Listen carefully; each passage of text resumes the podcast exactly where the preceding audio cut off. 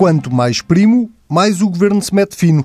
A polémica familiar que abalou o executivo de António Costa já provocou a primeira baixa.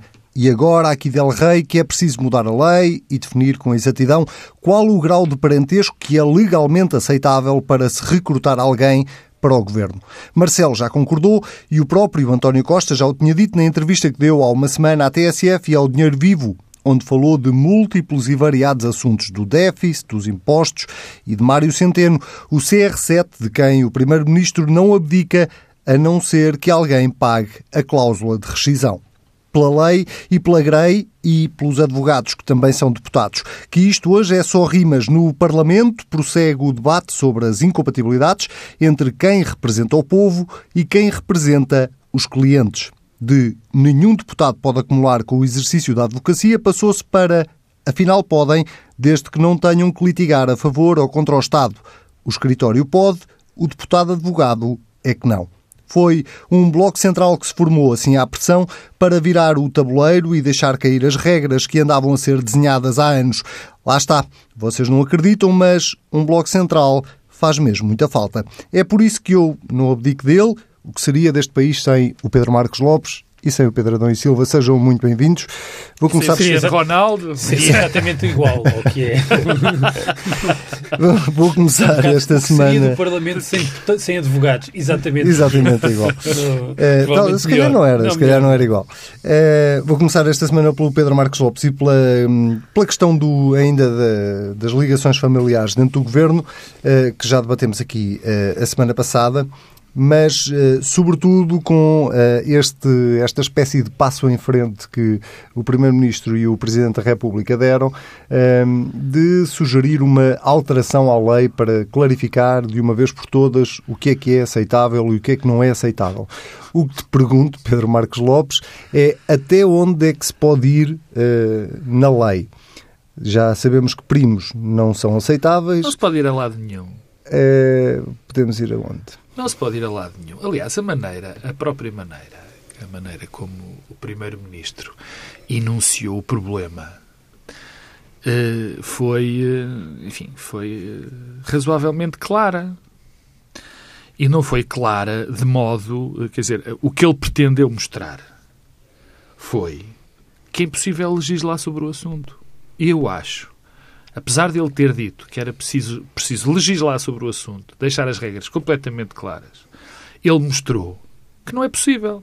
Quando ele enunciou aqueles, aquelas possibilidades todas, das quais eu podia enunciar mais umas 30, porque não param, não há, não há maneira de, de parar, e só parou nas formais.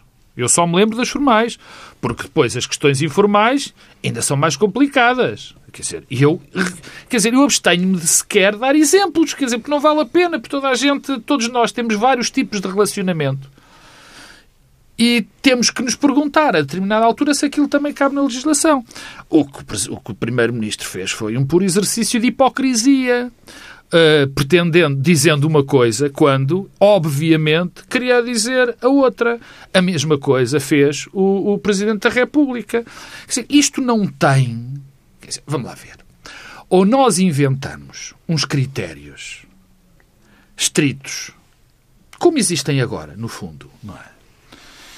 E depois estamos sempre dispostos a fazer uma questão política quando algo não parece exatamente correto, ou então nada se resolve. Por outro lado, qual é a maneira disto ser. Uh, eu não quero utilizar a palavra regulamentado porque não é mesmo uma regulamentação de que, estou, de, de, que, de que estou a falar. Como é que nós fazemos com que isto seja uh, minimamente uh, plausível? Ou melhor, enunciando bem a questão, como é que nós mostramos às pessoas, mostramos à comunidade, que não há problemas de endogamia, que não há problemas de, de nomeações de familiares, porque eles não vão ser nomeados, e se forem é porque são competentes e não havia melhor para esse caso, porque há determinados cargos de confiança política e, e não interessa se são da família ou não. Como é que nós fazemos isto? Isto Com é... bom senso? Porque, pois, quer dizer, não há outra forma, mas o bom senso também não vai chegar devido ao momento onde nós estamos a viver. Isto não é só o bom senso de quem nomeia. Repara uma coisa. É também o bom senso de quem avalia pessoas como nós, pessoas como os jornalistas, pessoas como, como, como, como os, outros, os, os outros parceiros políticos. Quer dizer, nós temos, ou bem que nós, como comunidade, acertamos um conjunto de valores, e é disso que estamos a falar, porque isto parece etéreo, eu sei perfeitamente. Quem Bem, se estivéssemos nos Estados Unidos, então seria. Sim, quer dizer, porque uma repara discussão... uma coisa: as, as leis têm que ser gerais e abstratas. Não, não há nenhuma lei, para dar só um exemplo, que diga que um secretário de Estado não pode nomear um primo. Não há. Pronto, mas é esse o passo que aparentemente agora Sim, se quer e dar. depois não é? como é que se. E depois os outros todos, que foi o que anunciou o Primeiro-Ministro. Aqueles que... E as namoradas, e as amigas, e os primos dos amigos dos primos, e as amantes, e quer dizer, há uma infinidade de relações. Em... Uma norma tem que, ser, tem que ser geral e abstrata. Uma lei, são os requisitos fundamentais. Alguém consegue gerir isto? Não é possível. Não se consegue prever toda. Eu já tinha dito isso a semana passada. Por outro lado, mesmo que se consiga fazer um núcleo, vamos até aos terceiros primos. Vamos até aos terceiros primos. Mas amanhã o jornalista Anselmo Crespo sabe que há um quarto primo que por acaso até viveu com a pessoa que está a nomear, que foi nomeado, lá está, por essa pessoa. Como é, em que é que ficamos? Bom, há, há, empresas, para dar aqui um exemplo fora da política, há empresas multinacionais, nomeadamente, têm códigos de conduta que definem, por exemplo, que eh, não pode ser contratado ninguém até oh, um grau de parentesco é empresas, em segundo grau. Oh, oh, oh Anselmo, Portanto, e para não monopolizar, para, para, depois... Há códigos de conduta a esse nível, oh, não é? Oh, oh, Anselmo, o que eu, pelo visto, não foi suficientemente claro, mas deixa-me deixa-me tentar ser mais claro com isto. As questões das nomeações e a questão dos critérios que são utilizados das, neste âmbito familiar estão sempre em aberto. Nunca são terminados. E eu dei-te o exemplo através do primo. Porque tu agora não podes, a partir no próximo código de conduta, eventualmente, não podes pôr o primo. E o segundo primo? Mas porque a questão é uma questão de percepção e da maneira como isto é comunicado e é posto e, às pessoas. Onde é que começa o nepotismo? Claro, onde é que claro, acaba a ética e começa claro, o nepotismo? Dizer, é muito simples, porque não, tu agora tens situações, eu já termino, tu tens situações que já, já ro, roçam, não, já são absolutamente ridículas. E estas existirão sempre. Existirão sempre. Porque nós sabemos da nossa comunidade os níveis de, de ligação, mesmo no que diz respeito à política, mas os níveis de ligação pessoal, as ligações pessoais, não se esgotam muito para lá da família, estão para lá da família. E esse tipo de ligação vai sempre existir. Quer dizer, portanto, a tirar areia para os olhos, a dizer que vamos fazer um código, isto, obviamente uma treta, não é? Pedro Adão e Silva, se tivesses que aconselhar quem vai fazer a nova lei, se é que a nova lei vai mesmo uh, ser refeita, um, ias até onde? Prima em segundo grau, prima em terceiro grau? O meu conselho era simples, não fazer lei nenhuma. Claro. Esta discussão é, é, é bastante absurda. Eu, a semana passada já falámos sobre o tema e eu, eu, eu, devo dizer que acho que eh, uma coisa é discutir cada uma das nomeações, eh, outra coisa é aproveitar isto para fazer uma reflexão eh, sobre o fechamento e a reprodução das elites em Portugal e, em particular, na política, porque não é a mesma coisa, apesar de tudo, do que o fechamento e a reprodução das elites noutras esferas. Ehm, eh, eu acho que essa discussão é, é relevante. Ehm, devo dizer que eh, parece mais ou menos evidente que os partidos não têm a preocupação que deviam ter com sustentar, alargar a sua base social de apoio, e é disso que estamos a falar, é de um déficit de representatividade. Já falaremos disso eh, a propósito do Parlamento e dos advogados. Eh, outra coisa é esta discussão, porque eh, eu devo dizer que acho que agora já começamos a entrar num nível de contaminação de várias dimensões de análise. Porquê? Porque ao introduzirmos regras ou regulamentos ou o que for uh, muito estritas em relação às nomeações para gabinetes ministeriais, é disso que estamos a falar, estamos um, a sugerir que Uh, aparentemente estamos a falar de nomeações para a administração pública ou para estruturas uh, do Estado. E não, não é, é a caso. mesma coisa. E, e, dois, estamos a não entender o, qual é a natureza das nomeações para gabinetes ministeriais. Eu devo dizer que eh, o problema aqui é um problema de número e de quantidade, não um problema do caso em si. Não vejo problema nenhum, e vou ser muito claro, não vejo problema nenhum que um secretário de Estado escolha para chefe de gabinete o seu primo. Ah, e quem eh, julga que isso é um problema está só a dificultar ainda mais a disponibilidade de muita gente eh, fazer política, ir atividade política. E porquê? Mas de, deixa-me só fazer um parênteses. Mas, mas isso leva a uma outra questão, que é a forma como o Governo, nomeadamente o Primeiro-Ministro, geriu todo este processo. Sim. Eh, porque, se por um lado eh, é aceitável que tu aches isso e que outras pessoas achem o contrário. Sim. A verdade é que o Primeiro-Ministro veio Foi dizer há dois ou três dias que isso nunca tinha acontecido neste governo. O quê? Que, que, não havia nenhuma nomeação de um familiar ah, e direto. Um caso, e de é? repente aparece um caso. Uh, e a verdade é que estamos há um mês a não, discutir repara, a fam os familiares dentro um do governo. E tendo é? o Primeiro-Ministro dito isso, é óbvio que quer o membro do governo que nomeou, quer o nomeado, têm, têm de sair. Foi o que aconteceu. Agora, eu acho mal essa distinção. E porquê? Porque um chefe de gabinete, ou um assessor, ou um adjunto, eh, é alguém eh, da estrita confiança do membro do governo.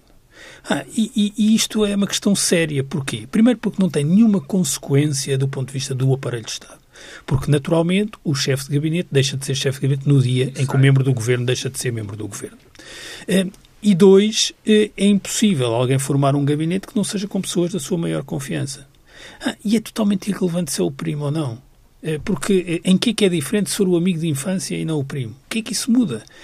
Eu julgo que todos nós somos mais próximos de algumas pessoas do que, se calhar, de muitos dos nossos primos. E, portanto, eu não vejo esse critério eh, qual é a, sua relevância. Acho que nós já limitámos e circunscrevemos muito aquilo que é o número de pessoas que pode ser nomeado, até aquilo que são hoje as remunerações dos gabinetes de membros do governo. E, portanto, a discricionariedade e a confiança é o único critério para a nomeação do chefe de gabinete. Porque repara uma coisa, um membro do governo isso, tem desculpa, todo o interesse. Isso, mas eh, então acharias aceitável que se nomeasse o filho, por exemplo, ou a mulher? Mas isso é uma questão de bom senso, não Estou é? Estou a perguntar. Não, não, quer dizer, é uma questão de bom senso. Eu acho que ninguém faria isso. Agora, o primo, eh, eh, o sobrinho, o, o, não vejo qual é a questão. Isso depende apenas do bom senso. Não há lei que resolva esse problema, que dirima esse, esse conflito. Agora, o importante é perceber que a confiança depende da escolha e da discricionalidade na escolha. E que o membro do governo, quando forma o seu gabinete, isto é verdade para todos os governos, não é nada de específico deste.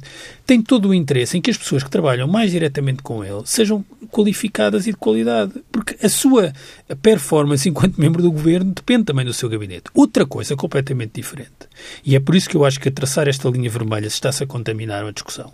Outra coisa completamente diferente é eu nomear algum familiar para um cargo de direção da administração pública.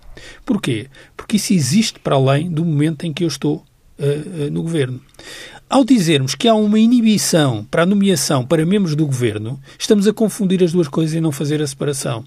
Ora, os gabinetes findam a sua atividade quando o membro do governo deixa de ser membro do governo. E, portanto, a questão, a meu ver, eh, não, não se coloca. E eu continuo a achar que, um, há um debate e uma questão importante que tem a ver com o fechamento e a reprodução de poder nos partidos que é tão importante que os primeiros ministros sucessivos têm uma preocupação com ela. Repara que não há primeiro-ministro nos últimos tempos, em particular a partir de António Guterres, mas isso depois foi sempre verdade para todos. Foi verdade para António Costa e para Pedro Passos Coelho, que não tenham uma enorme preocupação de formar um Conselho de Ministros com muitas pessoas que vêm de fora do partido e fazem um esforço para isso.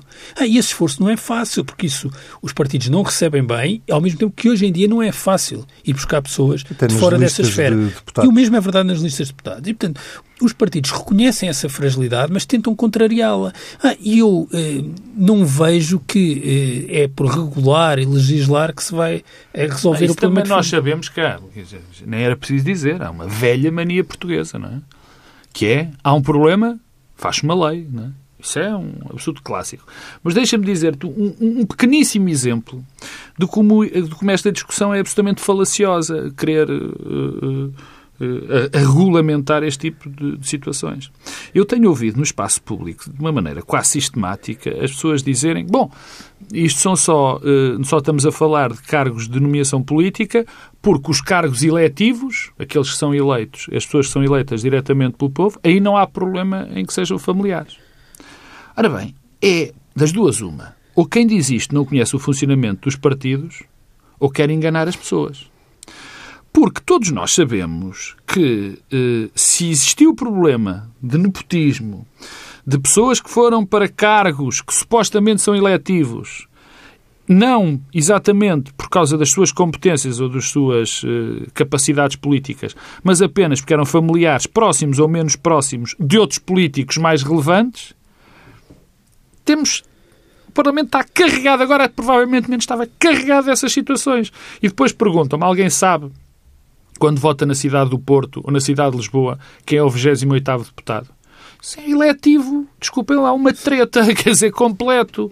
Portanto, este é mais um exemplo de, de, de, do nível que nós estamos a atingir de, de, loucura de tentar regulamentar esta história, porque isto não é assim que se faz. E o assunto morreu aqui com estas não. demissões e com. Sabes o que é que não morreu? Houve, houve um episódio. foi muito curiosa, foi muito curioso uh, o, o, debate uh, parlamentar de, de quinta-feira. Porque três partidos não tocaram no assunto. Tocaram no assunto. Por motivos, eu penso que o Bloco de Esquerda não tem esses problemas, mas há ali um partido que tem problemas com isso. É o Partido Comunista Português, que não abriu a boca em relação a isso, como seria normal e expectável. E provavelmente nem o CDS. E a minha dúvida é é que o São Cristas falou de manhã. Deu um toquezinho, mas não foi. esperava já não ver lá o secretário de Foi para marcar. Mas isso era evidente. Quer dizer, ela antecipou-se em termos políticos algo que nós já sabemos que íamos a, ia acontecer. Eu lembro-me que tanto eu como tu, Anselmo, tivemos no, no, no, fórum. no fórum de manhã e dissemos isto é inevitável, vai acontecer uh, uh, mais hora, menos hora. E, portanto, ela tentou marcar, enfim, marcar aquele ponto político. A grande questão é, na minha opinião, um erro de análise que pode ter consequências para o futuro graves, mas que pode ter resultados bons a curto prazo em termos eleitorais que o PSD está a cometer. Ou seja, eu acho que o PSD, olhando para este caso, está a fazer como o PS, ou seja, está a tentar, uns estão a fingir que querem resolver o problema, que é o PS, já sabemos que não vai resolver. O PSD não finge, mas não finge que quer resolver o problema, ou, ou finge de outra maneira, dizendo que o outro tem imensos primos. E, portanto, tivemos passar o tempo nesta conversa até às eleições. Só que o PSD está convencido que isto lhes dá alguma vantagem eleitoral no curto prazo. E tu achas que não? E estou convencido. Eu acho que lhe pode dar uma vantagem uh, eleitoral no curto prazo. Mas isto tem sempre uma, uma na minha terra, chama-se volta de quilhadela. Ou Isso é seja, é uma, uma volta de quilhadela é uma Isso coisa é uma... muito simples. É Podia ser o título deste programa. não, é volta de quilhadela, é, é, são é, coisas que se vão pagar à frente. É também o chamado efeito Cavaco Silva. Ah, ou isso. Ou isso. Isto vai cair em cima. E depois, a minha questão, já a semana passada eu disse, era se isto fosse utilizado para uma reflexão profunda sobre as várias questões que levam a que isto aconteça, e que tentássemos, como sistema, como o sistema, a comunidade, resolver esta situação, eu até aceitaria que tivesse a ser feita a pequena política nisto. Agora, eu olho para isto e já percebi que ninguém, ou pelo menos os dois maiores partidos portugueses não querem resolver o, o, problema. Estão a fazer aqui uma espécie de chincana política que pode dar vantagem a um no curto prazo, mas vai prejudicar o sistema partidário e o sistema político a longo. Vamos falar então de uma coisa que pode ter de facto um impacto uh, no médio e longo prazo muito maior e que tem a ver com uh, o estatuto dos deputados, ou até que ponto é que é incompatível ou não um deputado poder acumular o cargo de uh, advogado com o cargo de deputado. Pedro Adão e Silva. Uh, tudo parecia encaminhar-se para uh, uma nova lei ou um novo estatuto em que impedia qualquer uh, deputado de exercer em simultâneo a advocacia. De repente, há aqui uma, um volte-face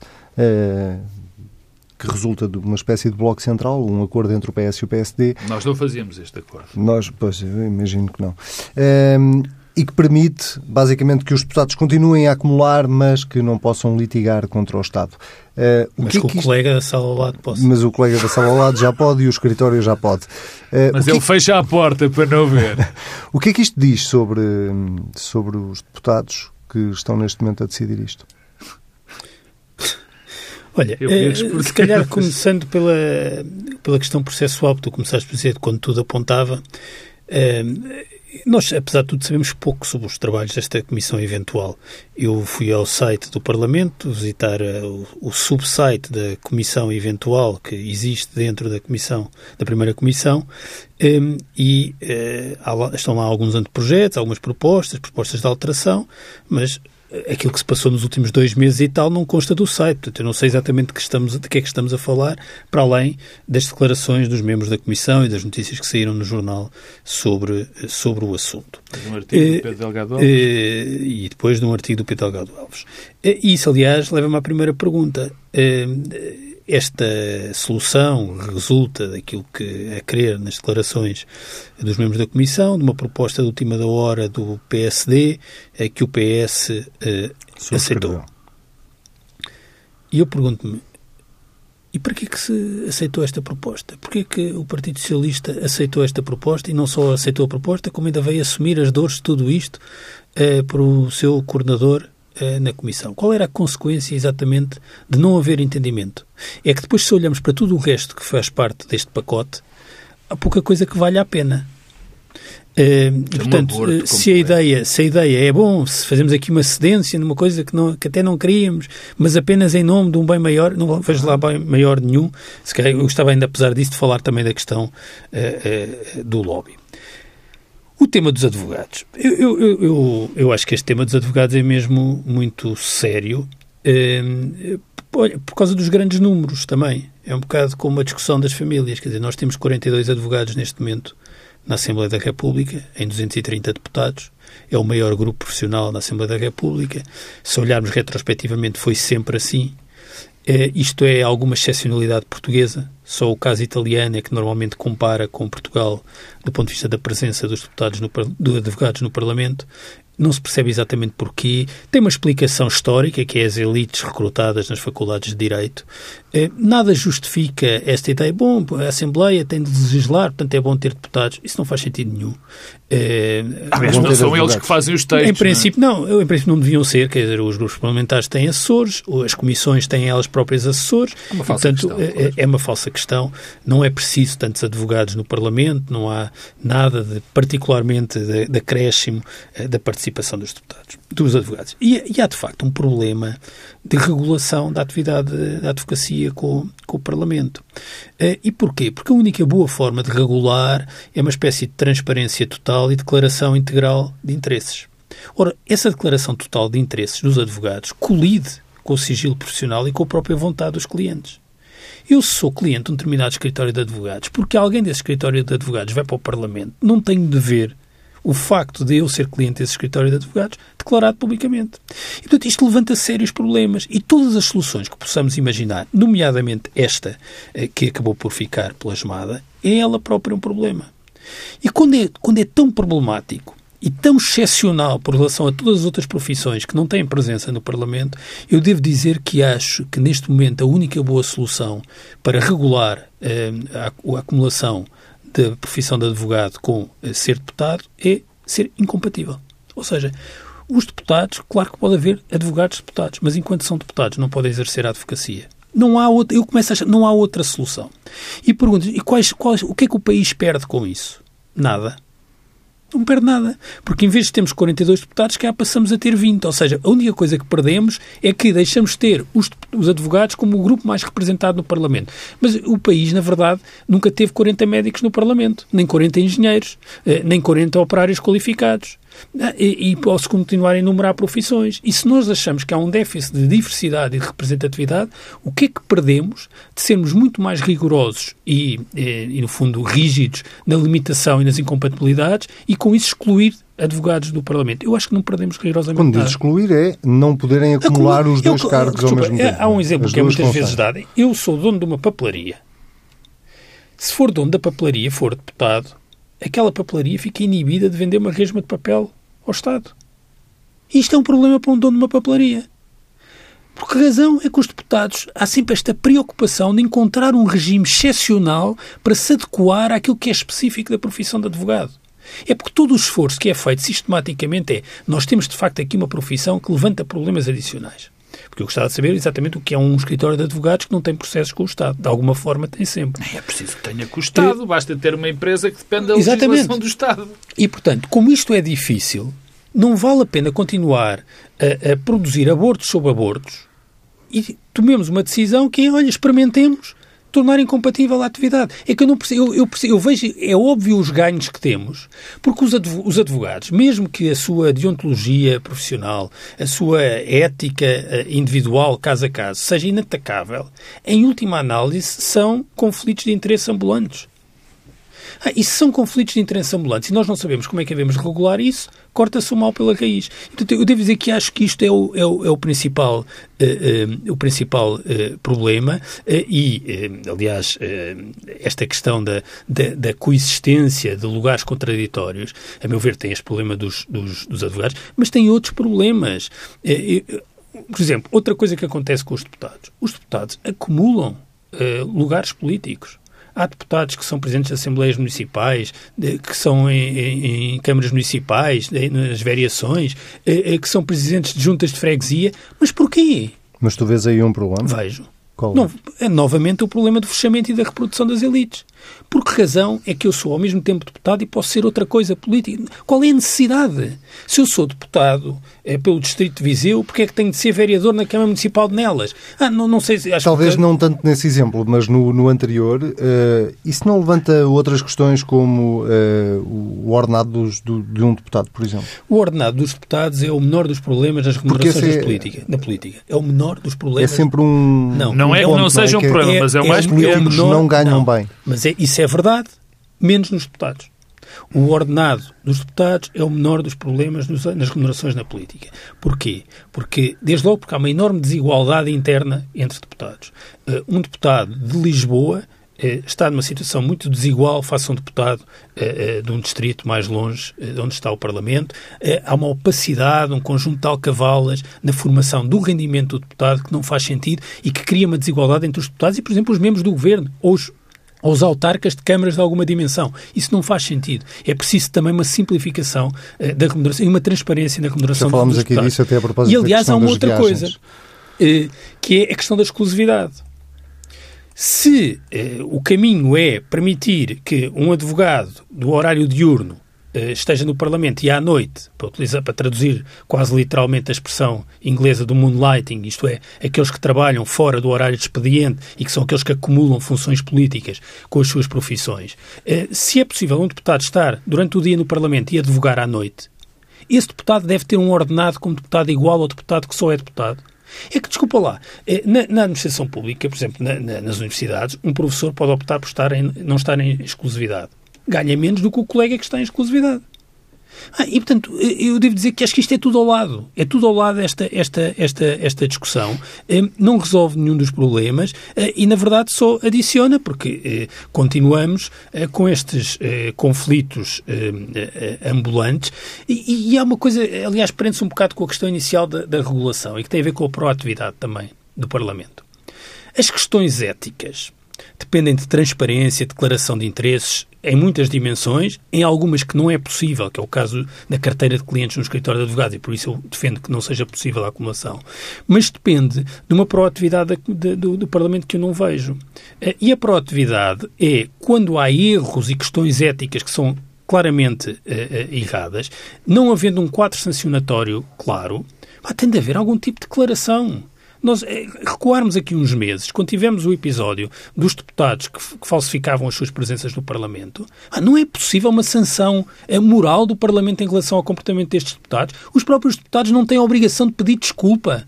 Mas não acontece e andamos com estas comissões três anos a fazer uns trabalhos que não sabem exatamente o que é que foram, quem é que foi ouvido, onde é que estão os anteprojetos, quem é que propõe o quê, para terminar assim Olha, com essa, este grande compromisso. Essa questão da exclusividade eh, não se coloca, por exemplo, também ao nível do Parlamento Europeu. Não, a, questão, aliás, então, olha, estás a puxar por mim. Eu a semana passada, eu a semana passada eh, chamei aqui a atenção de uma coisa que me deixou verdadeiramente estupefacto, que foi eh, o eurodeputado eh, Paulo Rangel, que é sempre alguém com uma grande disponibilidade para fazer discursos eh, eh, moralistas a propósito dos outros, eh, durante o período em que foi eurodeputado nestas últimas legislaturas, já julgo que já vai para três mandatos, uma parte significativa desse período, ele estava no ranking dos deputados que mais recebiam para além do ordenado de eurodeputado. 12 lugar, porque, para além daquilo que é o ordenado muito generoso do eurodeputado, recebia 10 mil euros, porque era o responsável pela Quatro Casas, uma sociedade multinacional de advocacia, eh, no Porto. Eh, isso levanta uma perplexidade, porque eh, das duas, uma, ou advogava nas horas vagas e isso prejudicava a sua participação no Parlamento Europeu e isso era complicado, ou, talvez pior, não advogava e recebia aquela remuneração por ser eurodeputado e, portanto, a questão aqui não era da conciliação do trabalho eh, parlamentar e do trabalho eh, como advogado, era um problema de conflito de interesse entre as duas eh, eh situações. Eh, o que eu achei eh, curioso, eu, aliás, recebi vários e-mails ao longo desta semana e recebi também um artigo muito interessante de um jovem advogado chamado Paulo Castro Rangel, no Boletim da Ordem dos Advogados, em 1994. Não é primo. É, não, é primo, é o próprio é Paulo Rangel. Chamado uh, O Princípio da Taxatividade das Incompatibilidades, e que é um artigo interessante porquê? Porque é um artigo escrito uh, do ponto de vista do advogado. Ou seja, é uma discussão sobre as incompatibilidades eh, enquanto eh, eh, advogado e em que o, o, advogado Paulo Castro Rangel é, é, claríssimo sobre a sua posição sobre, os, sobre o assunto. Ehm, ele é crítico dessa, desse, desse, do regime em vigor ehm, e, e é crítico porquê?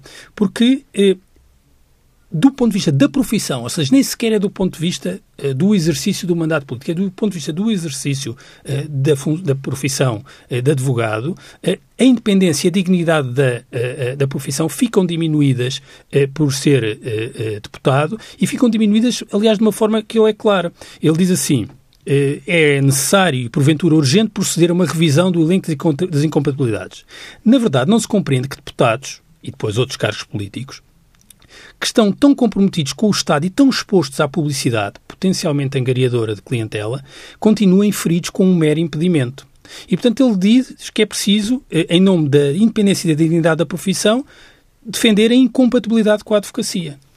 Ora, eh, o que é, é, é surpreendente é que Paulo Rangel e diz que isto não cabe à Ordem dos Advogados, que é preciso que o legislador assim o delibere, mas Paulo Rangel já foi várias vezes legislador, quer enquanto membro do governo, quer enquanto deputado no Parlamento, quer enquanto eurodeputado, nada fez para alterar esta lei. E só na, não, não, nada fez como, além do mais, não se inibiu de, durante muito tempo, acumular o seu eh, lugar de eurodeputado com uma remuneração muito generosa como eh, eh, sócio de uma sociedade de advogados. Aliás, há uma outra coisa, deixa-me só terminar, uma coisa rápida que ele acrescenta no artigo, que é muito curioso, porque ele diz assim, a deontologia, num sentido lato, não se esgota na legalização daquele mínimo ético. Eventualmente, imanente à consciência geral do próprio grupo sociológico dos advogados. Ora, eu não podia concordar mais com Paulo Rangel. É que nós não podemos fazer depender do comportamento deontológico, da responsabilidade individual de cada advogado, a garantia de que, de facto, não há incompatibilidades. E, portanto, como isto não é possível garantir deontologicamente e não vamos conseguir regular de forma a dirimir estes conflitos, a única solução que eu vejo é mesmo impedimento total. Pedro Marcos Lopes. Eu sou contra... Incompatibilidade o... total? Não, não, eu sou contra o impedimento total. Uh, Acho que é verdade, sim, que provavelmente há demasiados advogados no, no, Parlamento, mas isso tem a ver com razões históricas e não é pelo facto de haver 42 advogados no Parlamento que há advogados a mais. Há os que há, são os que se candidataram, são os que foram eleitos. Eh, e eu sou sempre quanto às incompatibilidades absolutas em cargos políticos, porque eh, acho que o Parlamento, nomeadamente o Parlamento, deve ser um, um, um, espaço onde tem que haver uma representatividade das várias classes profissionais e dos, as, e dos as, vários. As não, não, é incompatível ter advogado antes nem oh, ir Pedro, advogado depois. É difícil, é, é muito difícil uh, tu teres um escritório aberto ou teres uma carreira, parares durante quatro anos e, e depois empresa, fingir que nunca e aconteceu. ter uma empresa, ou ser médico, uh, ou ser professor não, numa não universidade. também, mas tudo oh, é Pedro, difícil. Oh, Pedro, mas eu também, eu não sou a favor de incompatibilidades nessa. Ah, mas nessa diferenças nenhumas. Há aqui uma liberalidade total. Não, mas é que, oh Pedro, sim, neste momento tens um regime sim. em que tudo é incompatível menos ser advogado. Não, claro, mas quer dizer, mas eu, mas, mas eu, sou, sempre fui coerente nessa linha. Eu nunca fui a favor dessas incompatibilidades. Ah, mas eu acho que tens um ponto. Não, seja, eu acho que há aqui dois claro. caminhos. Ou uma total liberalidade. Oh Pedro, eu sou, eu sou a favor da total liberalidade. Ou seja, eu Pronto, não acredito. Eu acho que isso é uma posição. Eu acho, eu acho, faz, faz eu acho, eu acho que uh, tem que haver e há modos de, de prever e de regulamentar, aí sim, aí sim é mais fácil, incomparavelmente mais fácil de regulamentar do que naquela patetice que estávamos a falar do Código Ético para as famílias. Imagina que tu és médico e que tens um consultório privado ou que trabalhas no hospital. Estás três mandatos no Parlamento e tiveste de fechar a tua atividade, a seguir tens um problema para, oh, para Pedro, voltar à atividade. Oh, ou que és engenheiro civil. Oh, Pedro, isso coloca-se em todas as mas é, mas é Mas é por isso. Mas, é mas que isso... estamos sempre a falar dos advogados como Sim, sendo uma exceção. Não, mas eu, eu, ou que é eu, jornalista. Ou, ou, um jornalista, ou jornalista, claro, mas eu não... Mas, e por isso é que eu acho que não deve haver, eu sempre fui, continuo a ser, contra a incompatibilidade. Aliás, esta questão das incompatibilidades ajuda de uma maneira eh, clara ao fechamento da, da profissão de político e ajuda a que cada vez os políticos tenham menos consciência daquilo que se passa na sociedade civil. Quer dizer, por isso é que eu sou cada vez, sempre fui e sou cada vez mais contra esta questão das incompatibilidades. Acho que tem que haver uma boa regulamentação e não é tão difícil fazer essa regulamentação. Tem que haver algo absolutamente claro. O que eu não percebo, e aí é parte onde eu concordo com o Pedro, eu sou, ele é a favor da, da, da incompatibilidade total, eu sou a favor da liberalidade total do, do, do, das profissões. Esta questão dos advogados é bastante mais complicada. Porque o que se fez? Primeiro, deixa-me começar. Este, este, esta... Eu deixo de começar, mas não te vou dar muito tempo. Sim, não, não, mas eu também não gasto muito. Este, este documento, esta, esta proposta, é um aborto completo aborto. Eu não sei o que é que eles tiveram a fazer lá durante três anos, mas não foi coisa boa. Quer dizer, tiveram muito divertidos, provavelmente, mas isto não saiu nada. esta é uma espécie de páginas amarelas Sim, não, não né? tem, exatamente, que é quer dizer, coisa. não faz. Agora, esta história dos advogados e das sociedades de advogados, isto é curioso. Eu falava com, com pessoas de, de escritórios grandes que são as primeiras a dizer nós não nós queremos incompatibilidade resolve-nos problemas até. Nós queremos incompatibilidade, porque eu, nós, nós próprios, nos nossos escritórios, queremos, não aceitamos que os nossos advogados sejam também uh, deputados. deputados. Isso acontece, sei eu, na maioria dos grandes escritórios, daqueles que dizem que, que mandam no país. E isso acontece na maioria dos escritórios. Por uma razão extraordinariamente simples, que eu ia dizer e o Pedro disse. Porque a maior parte dos clientes não quer que apareçam os nomes deles como tendo os deputados como advogados. Não Para quer, porque vai ter de dizer. Eu, não, pronto, Peço tem que ficar para a próxima se o Pedro tirou-me o tempo todo. Mas há algo que, é, que, tem, que tem que ser dito.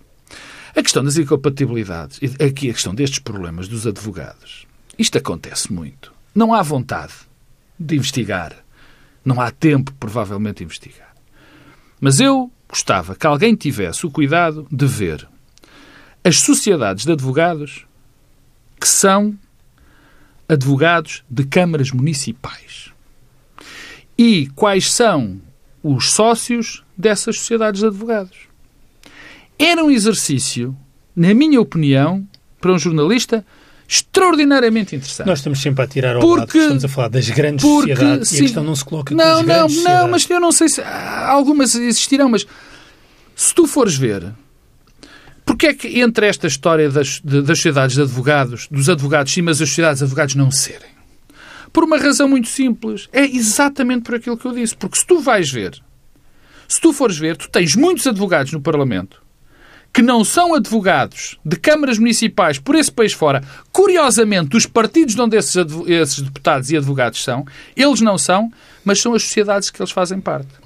E podes ver isso em variadíssimas, infelizmente, situações. Agora, deixar isto em aberto. É, dizer, É meter a galinha, é meter, ia dizer a galinha na.